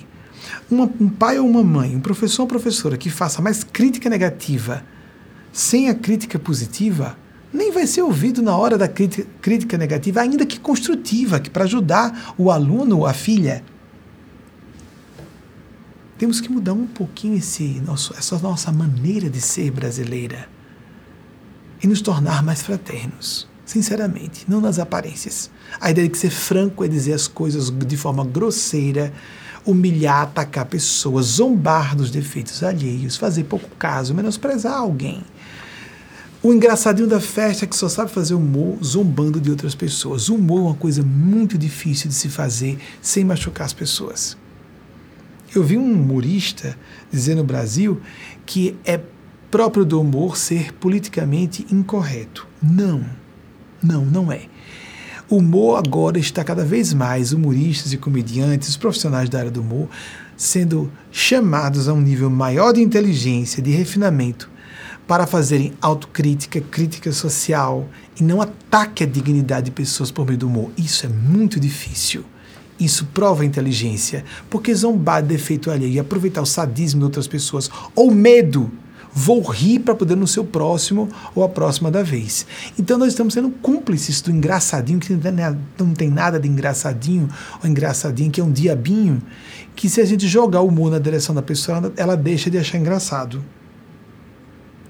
Ou então a pessoa tem habilidade linguística de argumentação e consegue sempre reverter um ataque que se faça a ela num ataque de volta. Que tristeza. E nós temos festas familiares assim. Então alguém que está sendo foco de inveja começa a ser atacado. As pessoas se encontram para atacar aquela pessoa. Que coisa triste, não é? Ou então para procurar alguma coisa na pessoa para atacar. E não se fala mais nada a não ser o ataque é tão diferente da preocupação sincera que nós chamamos um filho num canto e dizemos: olhe, eu estou preocupado com a sua dieta, você está engordando, vamos aqui a um nutricionista, vamos verificar se há algum distúrbio hormonal. Outra coisa é: ô oh, Fulana, engordou, não foi? Ela não sabe que engordou. Para uma mulher, que é tão exigível da mulher que ela esteja em forma, nossa, menina, você tá, tá bem? Eu tô achando você meio acabada, né? Como eu sou muito honesta com você, eu vou dizer que você tá acabada. Não, você é perversa. Você é perversa. Você não é honesta, mas franca. Tá sendo desonesta até em parecer honesta. Por que, que nós não nos estimulamos uns aos outros, umas às outras, com a intenção realmente de melhorar o clima do ambiente? Tem pessoas que chegam no ambiente para criar um climão. Se aborrecem com tudo e com todos o tempo todo. Impossível vida social harmônica, cristianismo autêntico, sem um pouco de desejo de servir os outros. E a pessoa está sempre armada, sempre como se há um ditado popular das quatro pedras na mão, a pessoa está sempre em estado de guerra. Não se vive em modo de guerra equivalente ao modo de competição. E nem vamos avaliar amigos e amigas apenas pelo quanto elas estão nos atacando sempre ou só nos elogiando sempre tenhamos um pouco mais de profundidade na avaliação de pessoas. Não é assim que nós vamos. Primeiro, nós temos que ser honestos com nós mesmos, nós próprias. Vamos nos confundir muito fora quando nós não fazemos sinceramente o elogio, sinceramente estamos deixando, de, desejando agradar alguém, deixando alguém bem por nossa ação. Quando estamos com essa intenção, há pontos cegos. Quando temos alguma coisa inconsciente, o outro também na história, mas quando fazemos isso sinceramente, vamos nos enganar, alguém vai nos maltratar. Mas podemos repreender a pessoa amiga. Por que você fez isso? Por que você falou aquilo? Fulano, não gostei da sua fala. Ou defender outras pessoas. Teve uma pessoa que uh, me chamou há algum tempo para uma. Como vou falar isso? É para falar mesmo, para falar. Muito bem. Houve uma profecia uma pessoa na minha família eu gostava muito. Era uma pessoa de parentesco próximo, idade próxima minha, parentesco próximo, idade próxima. E uma pessoa médium, um certo dia, eu na infância e a outra pessoa na adolescência, eu estava querendo participar, estava sendo é, incômodo. Uma criança na conversa de adolescentes é, por excelência, incômodo. Mas eu queria antecipar, eu sempre estava afinado com os mais velhos, ou as mais velhas. Uma certa pessoa da família me repreendeu corretamente e profetizou sem saber. Ele disse: esse parente era uma festa com vários tios, eu não vou dizer quem foi, disse: se afaste. Não fique no lugar onde você não está sendo desejado, onde você seja maltratado. Porque aqueles, aquele grupo de adolescentes pediu para que eu saísse. Corretamente, eu estava incômodo naquele momento. Mas a partir daí, esse parente mais velho entrou num estado, num transe e começou a dizer: no futuro, e contrariou os pais dos adolescentes quando disse isso, no futuro eles procurarão você e não conseguirão falar com você. E eu me lembro que eu disse: não, mas por que no futuro? Eu quero agora. Eu tinha sete, seis anos no máximo. Não era mais que isso, era entre seis e sete anos. Porque eu fui 77 ou 78 pelo que eu me recordo. Íamos acabar de chegar de Florianópolis. O que aconteceu? Há alguns anos, o tal parente ou parenta adolescente naquela época estava fazendo 50 anos. Através de um outro parente, bem diretamente, eu vivo semi-recluso há muito tempo. Essa pessoa me procurou E quando eu atendi o telefone, ela estava chorando muito, essa pessoa. Que alegria! Coloco você no livro de preces. Imagina, devo estar desequilibrado, né? muito tomado de orgulho arrogância. É, oh, muito obrigado por me colocar em suas preces. Falei sinceramente. Se a prece for sincera, sempre vai ser útil. Eu queria muito que você me viesse à minha festa de 50 anos. Eu disse, Fulana, eu gostaria muito de é, festejar. Tem duas razões, eu vou ser bem franco com você, ô Fulano. Vou, bem, vou dizer que foi uma Fulana, para simplificar e não ficar toda hora mudando o gênero. Fulana, eu vou ser bem franco com você. Há duas razões importantes porque eu não posso ir. Primeiro, eu tenho algumas centenas de pessoas do nosso grupo que eu tenho que dar uma atenção mais personalizada, porque eu sou como uma espécie de pai de família desse grupo. E eu não estou visitando as casas de todas as pessoas que eu gostaria e deveria no meu coração, segundo minha consciência, visitar. Porque eu preciso de reclusão para o meu trabalho mediúnico sacerdotal, porque se eu estiver o tempo inteiro em contatos não tem o grau de santidade de Chico Xavier, e tem muita gente que está querendo fazer o que não pode, que estava em contato com a multidão e canalizando muito bem mesmo assim, embora a maior parte da obra mediúnica de Chico tenha sido recebida quando ele era menos célebre, quando ele não estava sendo procurado por uma multidão do jeito que foi depois, da forma que foi depois que ele celebrizou pela TV. Primeiro, eu vivo recluso. Segundo, no momento que eu posso ter contatos sociais, ainda estava morando em Aracaju, eu preciso visitar essas pessoas. Terceiro, você não sabe que você mesma não gostaria de eu estar na sua festa. E eu disse: Eu não sou a pessoa que você conheceu há 30 anos. Nós estávamos há mais de 25 anos sem nos ver. Eu não sou a mesma pessoa. Eu sou uma pessoa pública. Eu conheço o sistema de funcionamento dos relacionamentos sociais familiares. No momento em que eu assisti alguém do meu lado sendo alfinetado ou alfinetada por outra pessoa, eu defenderei.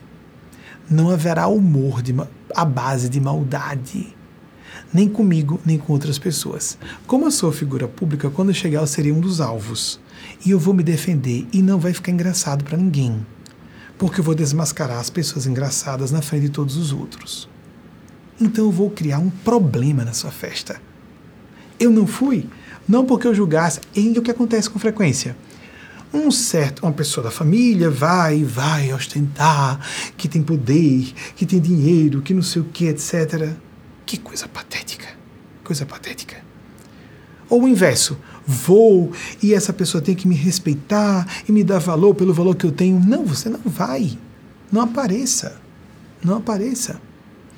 Então, você pode vir quando quiser, que eu e meu esposo estaremos aqui sempre com as portas abertas para você. E quem disse que eu estou disposto a falar com essas duas pessoas? Eu sei quem elas são.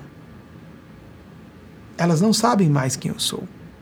Há pessoas que param no tempo, outras se desenvolvem psicológica, intelectual e moralmente, e não admitem certos padrões viciosos de pseudo-santidade, de pseudo-virtude, pseudo-virtude, pseudo-autenticidade, que não são. Simplesmente assim, não são. E não adianta argumentar, a pessoa está blindada a nos ouvir, ela não quer nos ouvir. Somos nós que nos salvamos, somos nós que nos curamos. Jesus disse: Sua fé salvou você, sua fé curou você. É escolha, pistes, do grego, o comprometimento profundo da pessoa com aquela escolha de vida. Para que dizendo isso? Vá para a festa de Natal que você quiser. Esteja com as pessoas que você quiser, visite quem você, do, pelo coração, com quem você quer estar. A festa de Natal, o Réveillon, a virada de ano, representam a nossa busca, não à toa, 1 de janeiro é dia da confraternização universal, para buscarmos a fraternidade autêntica, não jogos de aparência o exercício aparente de cristianismo. Aparência é hipocrisia. Jesus se opôs aberta e duramente contra toda manifestação de dissimulação social. Ele queria que nós fôssemos realmente irmãos e irmãs uns dos outros, umas das outras. Que fôssemos fraternos, mas nos desapegássemos daquelas pessoas que não estão em sintonia conosco. Que não querem estar conosco de forma fraterna, querem para nos maltratar ou maltratar outras pessoas. Eu não posso ver nenhuma injustiça acontecendo próximo de mim, mesmo na via pública. Numa certa ocasião, na década passada, para encerrar e pedir o nosso intervalo, eu estava uh, com dois amigos no carro, porque estávamos levando um para casa, que à época não dirigia, embora já fosse maior de idade, e estava com Wagner do meu lado, meu esposo, Wagner já era meu esposo na época, e eu pedi para reduzir a velocidade. Eu sempre me atrapalho se era Wagner quem dirigia ou Delano. É, já algumas vezes eu fui corrigido, porque borrou essa parte, por causa do que aconteceu a seguir. Nós estávamos chegando, já depois de uma sessão de cinema que acabou no início da madrugada, para deixar essa pessoa em casa, e eu vi um homem com movimentos muito bruscos na direção de uma moça, numa discussão de casal. Mas só que ele está um homem enorme, movimentando os braços com muita uh, veemência, com muito vigor. Eu sabia que aquilo podia introduzir uma agressão física. A rua deserta, início da madrugada, num bairro relativamente periférico da cidade, eu pedi, reduz a velocidade, abaixei o vidro e dei um esporro aos. Eu estava num momento descontraído com as pessoas no carro. A plenos pulmões, eu gritei Respeite a moça, rapaz. Mas eu falei a plenos pulmões que os dois tomaram um susto. E pedi que continuasse. Não pode acontecer perto de mim nada que se assemelhe a uma injustiça ou início de violência, porque eu intervenho. Está no meu raio de observação, está no meu raio de responsabilidade pessoal. Já criei situações desagradabilíssimas com pessoas em situações públicas por causa disso. Tudo bem mas se todo mundo fizesse isso, haveria tanta injustiça, tanta maldade livre, correndo solta, como há. E eu comecei a fazer isso, só refinei com o tempo. Em certa ocasião, estava em residência, por ser conhecido da família, estava em residência de pessoas muito endinheiradas da minha cidade natal. Um rapaz que estava namorando com uma das moças da família começou a ser chacoteado, a, a ser objeto de chacota do primo da família igualmente rica, os pais eram sócios dos dois, do, desse rapaz e da moça que estava com um namorado, que era conhecido meu também. O primo da moça, que estava com seu namorado, começou a chamar o rapaz de Silvio Santos, assim mesmo.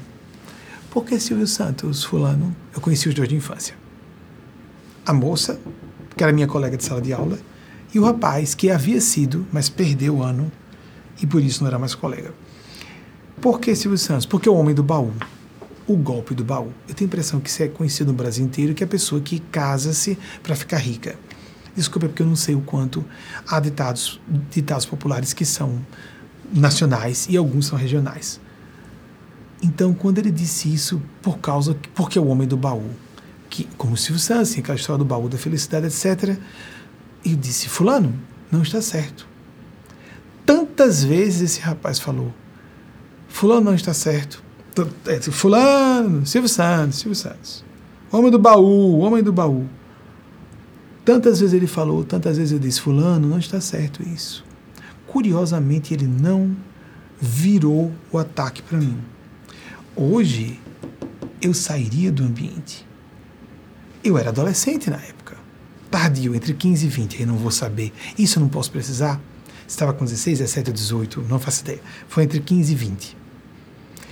Fulano não está certo. Fulano não está Só isso, fique nisso. E mesmo assim, o rapaz só ouvia e não respondia. Não está certo isso. Não está certo. Fulano, essa brincadeira não está correta. E de forma diferente eu voltava. E ninguém mais defendia. Nem o rapaz se defendia. Havia um embaraço geral. O, o namoro acabou. E poderia ser uma pessoa decente. Porque pessoas honestas se ofendem com isso. Às vezes, poderia ser o relacionamento feliz para aquela moça. Ela se casou com outro homem depois. E às vezes quem é muito interesseiro é quem já tem muito dinheiro, muito poder, muita celebridade, só quer se conviver com outro do mesmo status E essas pessoas só vivem em base de cálculo sempre. Quanto mais dinheiro, poder, de novo, celebridade, beleza, mais as pessoas começam a ser corrompidas por elas próprias. O poder corrompe. Já disse alguém que eu não me recordo agora, poder absoluto corrompe absolutamente. Tenhamos cuidado. Tenhamos cuidado. Com nós próprios, com nós mesmas. Comecemos com a nossa máscara de oxigênio. Eugênia Spazia diz isso, começou a aparecer em vários ambientes, não é? Eu vi isso há 15 anos, Eugênia Spazia, e graças a Deus está tomando corpo, não é? Outras pessoas estão citando. Primeiro, sua máscara de oxigênio, porque senão você não vai poder. Você pode desmaiar se houver uma despressurização da cabine, como é dito quando a pessoa vai decolar num qualquer voo, porque a mãe pode ser tentada a colocar a máscara de oxigênio primeiro em sua criancinha, não é?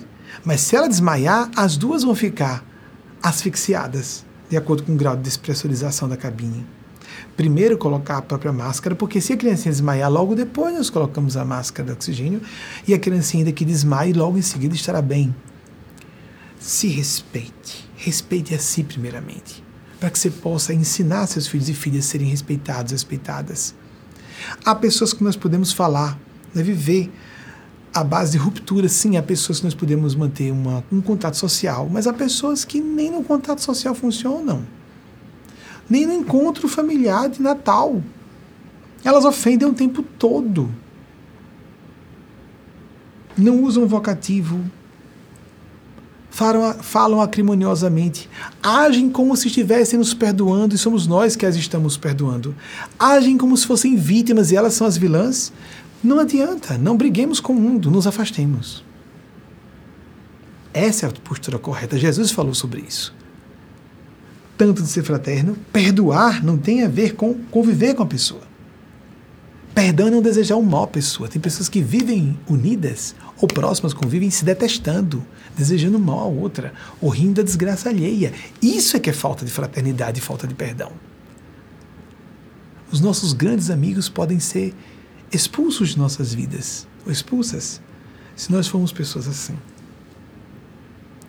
E nós podemos nos afastar e ficar próximos daquelas, daqueles que realmente nos queiram bem, que nos tratem bem, que e tratem bem outras pessoas, desejam bem a outras pessoas também. Nós vamos passar nosso breve intervalo e voltamos para as pesquisas, provavelmente só para o encerramento da nossa preleção de 18 de dezembro de 2022. 2041, aqui em La Grande, Nova York, 22, 22 horas e 41 minutos no horário de Brasília. Já soube que errei as duas datas de Mary Pickford. Ela nasceu em 18, eu falei 1893, achava, eu estava inseguro realmente, é, que nasceu em 1893, ela nasceu em 1892. E o último filme dela, em vez de 32, foi 33. Então eu errei as duas datas. Muito bem. Um ano para cada um, acho que vocês me perdoam, né?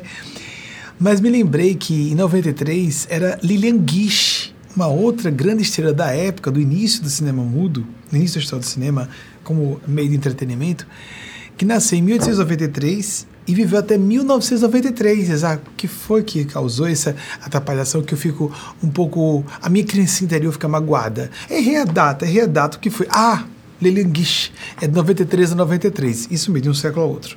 1893 a 1993. Não me recordo agora o ano de óbito de Mary Pickford. Mas as outras duas datas que eu citei também não é tão importante assim, né, gente? Eu sei que ela ganhou um Oscar honorário em 76, mais ou menos, e que os dois filmes, a ideia era a idade que não podia ser ultrapassada de 40 anos, porque senão elas não podiam envelhecer dentro das telas. Que tristeza, né? E eu não disse a última, eles perguntaram se eu queria dizer a data de morte de Farbeger. Eu não vou pesquisar, não fui pesquisar a data de morte de Mary Pickford no intervalo, não, não lembro da, da data de óbito de Mary Pickford, não vou pesquisar agora. Mas Fabergé sim, 1920, 1846, Peter Carl Fabergé a 1920. E é, fora isso, vamos então aos slides não é, do, do da pesquisa do pessoal, mas já antecipando onde foi que houve falhas na, de minha memória. Nós temos falhas de tudo, gente, de inteligência, de memória, de tudo, de mediunidade. Há falhas de filtragem o tempo inteiro. Tão bom a gente ficar alerta para isso e não se incomodar de fazer publicamente. Estou dando um exemplo para vocês fazerem a mesma coisa em tudo. Nós devemos fazer em tudo nas nossas vidas.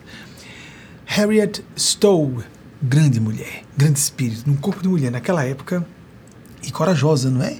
Porque ela ter sido uma escritora abolicionista como mulher era muito mais uh, perigoso, não é? Entre 1811 temos tantos radicais racistas ainda hoje. Naquela época, uma mulher branca ser abolicionista que veio entre 1811 e 1896. Próximo, por favor. Peter Karl Fabergé, 1846 a 1920, joalheiro russo, como falamos, seguindo. A produção de ovos, dos ovos Fabergé, para, olhem só que uh, mimo caprichoso e vergonhoso quase, não é? 1885 a 1917, houve aí a Revolução Bolchevique, em 1917, por isso acabou, a família imperial russa foi chacinada, não é? Foi morta queima-roupa. Próximo, por favor. A Revolução Russa, 1917, bem conhecido na história universal. Seguindo, por favor. Antônio Stradivari, 1644 a 1737. Vejam como ele foi longevo, né? Vocês notam? Para aquela época, mas estava vivendo profundamente, com muito amor e equilíbrio, a sua, o seu ofício artístico. Próximo, por favor o início da produção dos vinos Stradivarius, 1666. Próximo, por favor. Carl Gustav Jung, de 1875 a 1961, nós, nós citamos com muita frequência, não é? Próximo, por favor. Nelda Pignon, que desencarnou ontem, 1937 a 17 de dezembro de 2022, o que nos trouxe o aniversário de nascimento de, do Papa Francisco, do centésimo sexagésimo, ah, vamos esperar a confirmação, do centésimo sexagésimo sexto Papa formalmente considerado, que é 17 de dezembro de 1936. Não sei se vai ser agora que eu vou mostrar, da Academia. Voltem, por favor. É, é da presidenta entre 96 e 97. Vocês vão pesquisar se ela entrou em 89 para a Academia, é, seja, para a Academia Brasileira de Letras, eu acho que foi 89. Em 97, 90, 96, 97, que eu citei, não foi? Que foi em 89, a não ser que esse, essa data esteja errada, esteja errada também. Que ela passou a compor academia, uma cadeira na Academia Brasileira de Letras em 1989 e em 96, 97 foi a presidente, a primeira mulher a se tornar presidente da Academia Brasileira de Letras. Próximo, por favor. Papa Francisco que nasceu em 1936, de fato, 17 de dezembro, no centésimo sexagésimo sexto Papa da Igreja Católica, como formalmente considerado a, a quantidade de papas que tivemos até hoje. Próximo, por favor.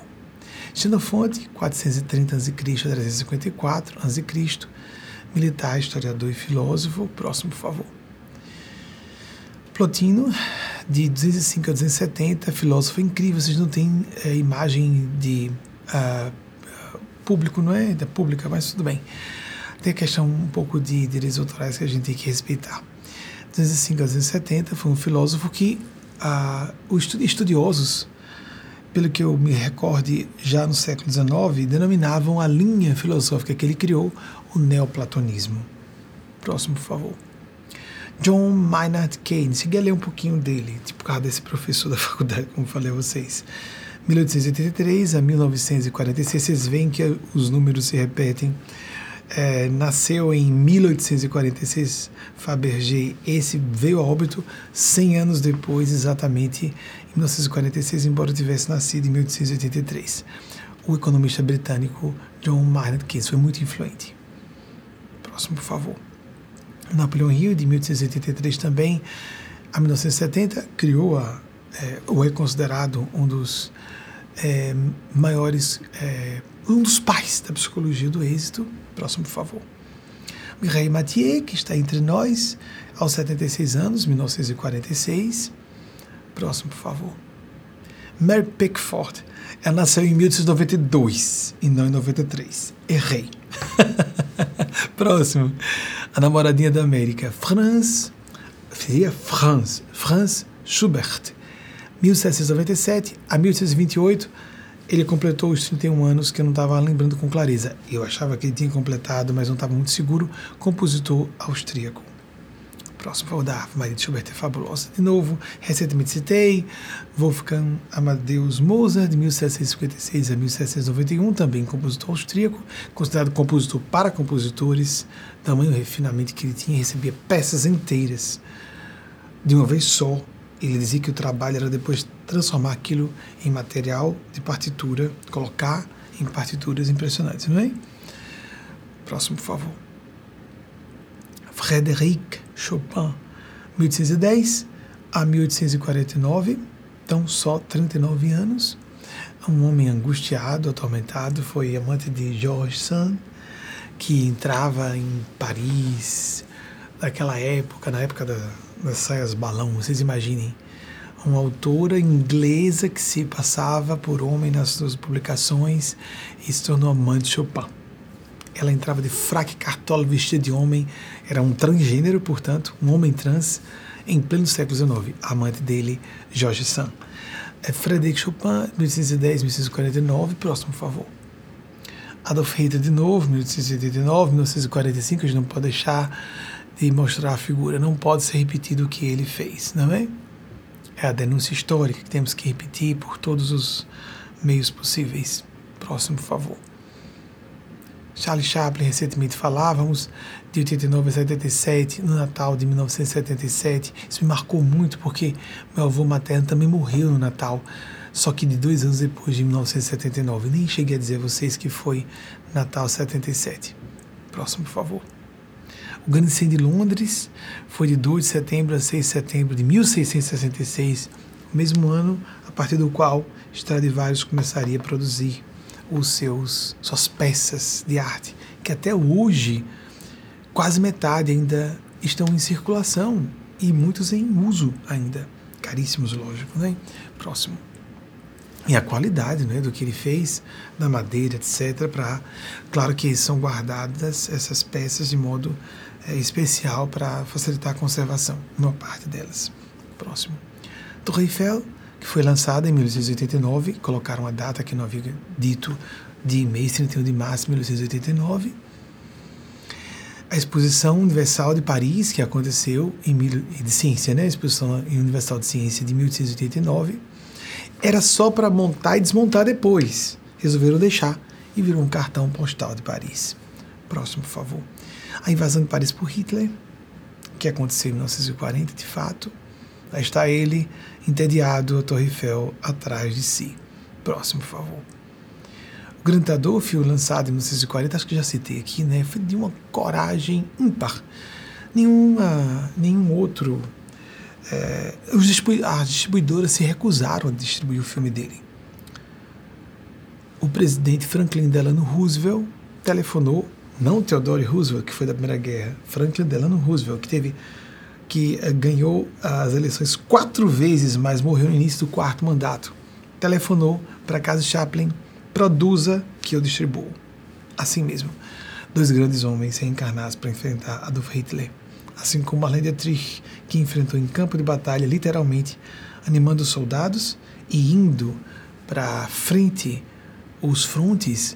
Amigos, amigas, nenhuma celebridade fez isso na época. Marlene Dietrich, que veio entre 1901 em 1992. Epa, outro slide para vocês colocarem, acho que já pedi, não deve ser difícil, já devem ter. 1901 a 1992, Marlene Dietrich, que era alemã e foi para o front de batalha do lado dos aliados contra seus próprios patrícios, porque estava defendendo uma ideia.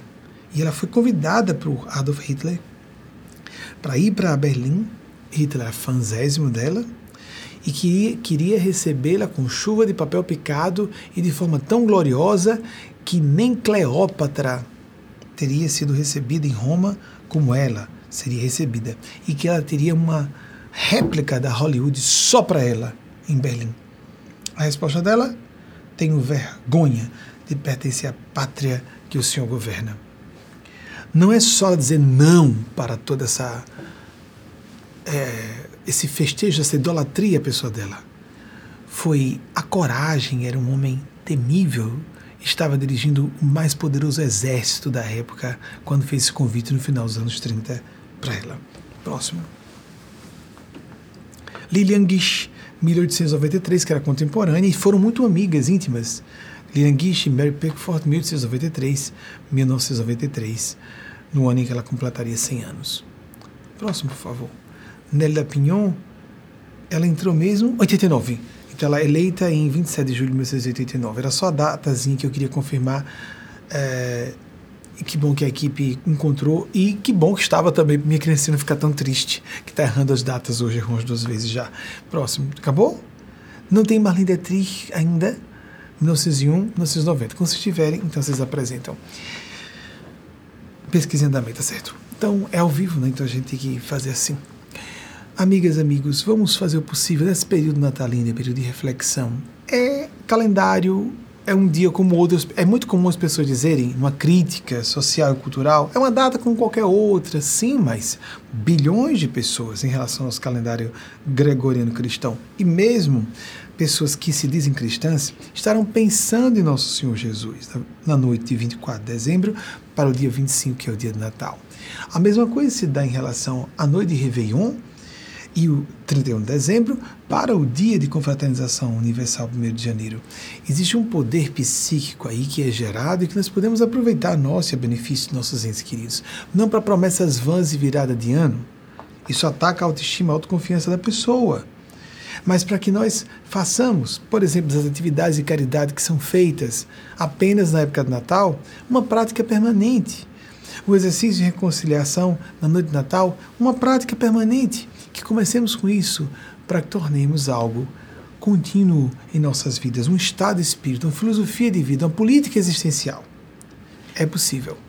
E estaremos, se Nossa Senhora, Nosso Senhor Jesus e o Grande Anjo permitirem, na próxima semana fazendo a nossa palestra ao vivo no próprio dia de Natal, não é à noite, é no dia, na noite do dia de Natal, que no Natal geralmente é a véspera, não é? Então, Marlene Dietrich, 1901 a 1992, desencarnou com 90 anos, a femme fatale, da época das femmes fatales, embora ela só tenha começado a participar, apesar de ter nascido em 1901, ela só produziu filmes já no cinema falado, já começou tarde, com quase 30 anos. Então, com o seu clássico O Anjo Azul, que foi, que eu lembro, foi rodado em 1929, mas lançado em 1930. Vocês têm aí o Blue Angel, eu tenho a impressão que é de 1929, mas lançado em 1930. Parece que é a data que vocês encontraram em 1930. Tem como descobrir isso rápido? Bem, minha criancinha acho que ficou magoada. com as datas atrapalhadas. Que a lançou e foi convidada para vir, foi um filme produzido em Berlim, e ela veio para os Estados Unidos por causa da, do impacto que esse filme causou e foi convidada a vir para Hollywood, onde ela fez o primeiro filme dela nos Estados Unidos, aqui nos Estados Unidos, em 1930, Marrocos, travestida de homem. E dá um beijo na boca, um selinho de uma, em uma mulher. Na Hollywood de 1930, vocês conseguem imaginar, não é à toa que depois ela foi enfrentar Adolf Hitler, não é? Então, que a Divina Providência. Falamos essas, essas curiosidades é, sem muita importância, mas para poder ilustrar. Blue, Blue Angel, lançado em 1930, Marrocos também em 1930, não é isso? Só que já aqui nos Estados Unidos. Vocês dão uma olhadinha, por favor? E com Cary Grant, se eu não me engano, que contracenou com ela. Mas não tem importância o, o galã, não. Interessa-se Marrocos de 1930. Eu não gosto dos, de fixar na memória os galãs, só as estrelas. é um capricho Marrocos, 1930. Um filme já aqui em Hollywood, uh, o bairro de Los Angeles, que se celebrizou com a produção de filmes e a presença de muitas estrelas. Na Califórnia, no, no oeste dos Estados Unidos, né? a presença de, de grandes estrelas e astros do, do, cinema antigo e até hoje. Beverly Hills, aí, lançamento do Blue Angel, 1930. Eu sei que ele começou a ser rodado, pelo que, se minha memória não falhar, em 1929, mas lançado em 1930, isso estava tudo certo, como também Marrocos, em 1930. Vamos tornar a oração uma prática diária ou a meditação. Pesquise a respeito, tem efeito. Uma mera prática de respiração meditativa já traz benefícios a ponto de serem mensuráveis em aumento da massa do neocórtex, área mais nobre do cérebro. É simples assim. Isso é mensurável. meditação, oração. Ateus estão fazendo meditação por causa dos efeitos clínicos, até para a saúde neurológica do cérebro, para preservação e melhoria das funções cerebrais. Oração, meditação, prática do Evangelho. Vou pedir para colocar um link do que seria a prática do Evangelho diária, proposição da nossa nosso templo escola é que seja diária. No meu kardecista se propõe uma vez na semana com a família. Nós propomos que a pessoa faça, ainda que individualmente, todos os dias, no mesmo horário, a meia voz. E tente, quanto possível, transformar em seu comportamento traduzir em ações o que você tem como esposado de ideias, valores, convicções, de sua fé, de sua espiritualidade, de sua seu exercício de bondade. Só se é feliz pela bondade, pelas intenções boas, boas intenções, sinceras. Não adianta parecer. Aliás, perigoso a pessoa estar preocupada em maquiar socialmente uma coisa que não tem uma contrapartida nas suas estruturas internas. Que não seja, portanto, sincero. Nós não podemos enganar os fenômenos automáticos da lei de retorno de causa e efeito. As leis de justiça, justiça e misericórdia divinas são um binômio. A pessoa sintoniza com a misericórdia ou a justiça se quiser. E como a gente sintoniza com o bem, pelo reconhecimento da própria pecaminosidade, pela prática do bem, com a intenção de fazer o bem.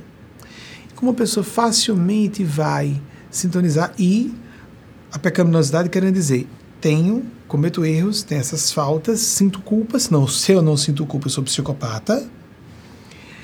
Mas também não podemos ficar com síndromes de culpa, de autocondenação, não resolve, isso não é construtivo, temos que transformar em arrependimento construtivo, em responsabilidade, por nos ressarcir pelos erros em que tenhamos incorrido, os males feitos, perpetrados, o bem que não foi feito. Mas também vamos lembrar de que o complexo de vítima é muito próprio de pessoas que são vilãs. É diferente de se perceber vitimado ou vitimada, mas há pessoas que depois de receberem muito, ainda se saem, saem do ambiente se sentindo vitimadas porque só foram, por exemplo, desligadas um profissional que é demitido de uma empresa por ineficiência e incompetência. Ele pode se sentir vitimado, ah, o, colega adulava o chefe, era bajulador, por isso ficou e eu fui expulso. Mesmo será. Nós não vamos crescer se nos sentirmos sempre vitimados pelo mundo. E pessoas que se sentem muito vítimas costumam ser tão dissimuladas que acabam por enganar a si mesmas, julgando-se realmente santas, puras, especiais demais, incompreendidas. Às vezes saem do ambiente que, de que só receberam e julgam que foram injustiçadas ao serem retiradas de lá porque estavam perturbando de diversas formas. Não adianta nós, por mais que estejamos convencidos de estar certos ou certas, que eu estou com a razão em ponto final, a gente quer estar com a razão, o que é buscar a razão onde estiver. A gente quer estar com a razão, o quer estar em paz, agir com correção, paz de consciência e sentimento de dever cumprido. O que, que a gente está colocando como prioridade de vida? Não alegria contínua, não ser o melhor, acerta ou certo, mas sim sintonizado, sintonizada com o melhor que a gente pode descobrir dentro e fora de nós. Assim nós vamos definir. Tá, Marrocos também lançamento em 1930. A gente vai, Gary Cooper. Gary Cooper foi o astro com quem Marlene Dietrich contracenou no seu primeiro filme hollywoodiano da Paramount. Que, assim, Meg Perfort ganhou um Oscar honorário de fato em 1976. Eu achava que fosse, mas não estava muito seguro. Obrigado por confirmarem. Mais alguma coisa não, né? Pronto. Que a Divina Providência ilumine a cada um e a cada um de nós. Nossos entes queridos. O último filme de Mary Pickford foi em 1933. Aquele aquele errozinho que eu disse a vocês. Tanto a data de nascimento eu botei um ano à frente, como o último filme um ano para trás. Então ela fez, lançou seu último filme em 1933. Ainda chegou a dar certo no cinema falado, diferentemente de Charlie Chaplin, seu contemporâneo, quatro anos mais velho, que não deu certo no cinema falado. Ela ainda deu certo, mas a idade proibiu de ela continuar a carreira. Que a Divina Providência nos ilumine a cada uma. Que horrível, não é? Quantas injustiças, quantos absurdos, a preocupação com a aparência, o esquecimento da essência. E assim vamos trocando o essencial por bagatelas. Isso tem sempre um preço para nós próprios, nós mesmos. Não é de para, pa, parecermos ou sermos bonzinhos ou boazinhas. Quem quer muito ser bonzinho ou boazinha? Muito mansinho e mansinha, geralmente é só falsinho ou falsão ou falsona, é uma pessoa hipócrita. Devemos ser civilizados, diplomáticos, amorosos, didáticas, quanto possível, psicológicas, quanto possível, mas não castrar, tolher nossa franqueza, nossa autenticidade a, a, na intenção, a, a guisa de com o propósito de passar por conveniente e agradável para quem quer que seja. A começar dos nossos entes queridos que merecem a, o tesouro da nossa franqueza, nos quesitos sobremaneira que mais dizem respeito à felicidade delas e deles. Que sejamos bafejados, bafejadas por essas lufadas celestes de lucidez e de sentimento mais nobre, para que saiamos do ramerrão nos equívocos. A que nos acostumamos. E por teimosia, soberba, o mau orgulho. E a indisposição de admitir o próprio erro e corrigir-nos, nós não fiquemos patinando, derrapando, encontrando rotas mais infelizes que poderiam ser evitadas. Que a Divina Providência nos abençoe a todas e todos mais uma vez, assim seja. Até o próximo domingo, na noite do dia de Natal, não, noite de Natal que é 24 se a Divina Providência nos autorizar. Assim seja.